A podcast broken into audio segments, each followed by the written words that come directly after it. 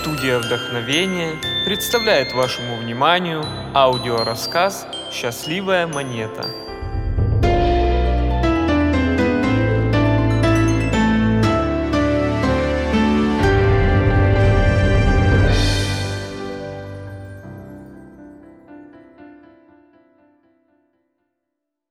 Дневная работа на фабрике окончилась, и два подростка направлялись домой. По дороге они разговаривали о большой сумме денег, которую какой-то господин в городе выронил из своего кармана. «Я хотел бы найти эти деньги», — сказал один из мальчиков. «Я тоже хотел бы», — отвечал другой. «Они помогли бы мне в одном деле». Как раз в этот момент их нагнал старый Андрю Джонс, который также работал на фабрике. Вскоре он понял, о чем они говорят, и вступил в разговор. «Я однажды нашел деньги, правда небольшую сумму», — сказал Джонс, «но она научила меня одному из лучших уроков, которые я когда-либо получал в своей жизни». «Расскажите нам об этом», — попросили мальчики. «Хорошо», — сказал Джонс. «Нам по пути, и я могу это сделать». Он рассказал им следующую историю. Уже прошло 50 лет с тех пор, как я впервые пришел на эту фабрику.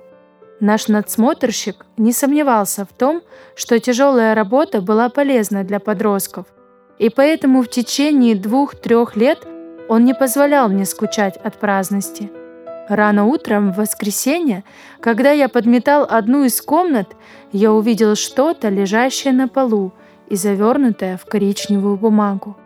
Я поднял сверток, и золотая монета упала на пол. «Да», — сказал я, — «она пригодится для чего-нибудь». Потом я опустил ее в карман и продолжал свою работу. Но внутренний голос говорил мне, «Это не твое, Найди того, кто потерял монету. Я старался отогнать эту мысль, возражая. Она моя, я нашел ее. Почему я должен идти ко всем работающим на фабрике и кричать «Кто потерял золотую монету?» Нет, конечно, я имею право оставить ее. Остаток дня мой ум был неспокоен. Я не исполнял свои работы так же хорошо, как это делал обычно. Я пробовал петь, но сердце мое было тревожно. Все мои мысли были направлены к тому, как лучше всего потратить золотую монету. В полдень я услыхал резкий голос надсмотрщика, зовущего меня. Я подошел к нему, трепеща от мысли, что он скажет, «Где моя монета, которую ты нашел и которую ты скрыл от ее собственника? Ты нисколько не лучше вора!»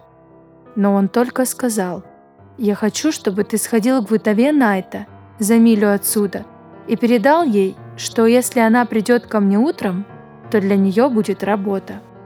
Это вселило в меня бодрость, и я, оставив фабрику так скоро, как только мог, отправился к вдове.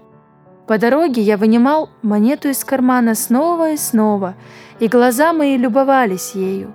Но я почти жалел, что нашел ее. Оставить ее у себя –— сказал я самому себе, — «так же скверно, как если бы я украл ее. Несправедливо и нечестно взять себе то, что принадлежит другому». Но тут же возражал себе я, «Если я не знаю, кто потерял ее, как я могу отдать ему монету?» И только потому, что я боюсь, чтобы ее не отняли у меня, я не хочу говорить о том, что я ее нашел. Никто не может обвинить меня в том, чтобы я когда-либо украл копейку. Вот если бы ее собственник спросил бы у меня о потере, я тогда отдал бы ему. Так пробовал я успокоить себя, но ничего не выходило. Золотая монета лежала словно тяжелый груз на моем сердце. Я хотел бы снова положить ее туда, где ее нашел, чтобы она могла попасть в другие руки. Когда я достиг хижины вдовы Найта, ее не было дома – я передал слова надсмотрщика одному из ее детей и вернулся на фабрику так скоро, как только смог. На следующий день, рано утром, я увидел вдову Найта, разговаривающую с нашим надсмотрщиком о своей большой потере. Эта монета, по ее словам, предназначалась на оплату квартиры, а она не могла позволить себе потерять так много. По ее предположению, монета потерялась, когда она получала зарплату на фабрике, и она думает, что кто-нибудь должен был поднять ее.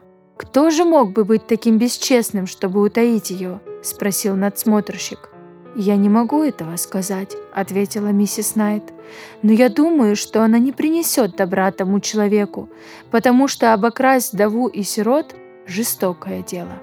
Эти слова тронули мое сердце. Нет, я не могу быть бесчестным, хотя в тот момент я был похож на человека, подведенного к краю глубокого рва, которому грозила опасность упасть в него. «У меня монета, миссис Найт!» — воскликнул я вынимая монету из своего кармана. «Вот она! Я нашел ее на полу!» И потом я стал рассказывать все по порядку.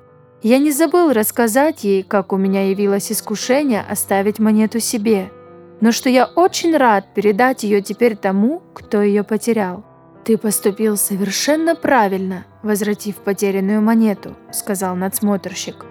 «Будь всегда честен, Андрю, и помни золотое правило — Делать всегда другим только то, что ты желаешь, чтобы другие сделали тебе. Если бы ты потерял какую-либо часть твоего недельного заработка, я не думаю, чтобы ты сказал, что нашедший его прав, удерживая его себе. Ты подумал бы, что он должен был бы поискать собственника. И если это правильно было бы по отношению к тебе, то также правильно и по отношению к другим – Удерживать то, что мы находим, не пытаясь найти того, кому оно принадлежит, очень похоже на кражу, и в очах Божьих это грех. Когда я положил монету в руки вдовы, на глазах ее показались слезы. «Да благословит тебя Бог, Андрю», — сказала она. «Я рада, что ты удержался от греха. Вот тебе маленькая награда». И она попыталась вручить мне небольшое денежное вознаграждение — «Нет, благодарю вас, миссис Найт», — сказал я. «Я не хочу, чтобы мне платили за то, что я поступил правильно». Потом я имел счастье видеть возвращение бедной вдовы домой, к ее шестерым детям с улыбкой на лице и радостью в сердце. 50 лет, как я уже сказал вам, прошло с тех пор, как это случилось. Но я никогда не забуду этого урока. Он был для меня дороже, нежели карман, полный золотых монет.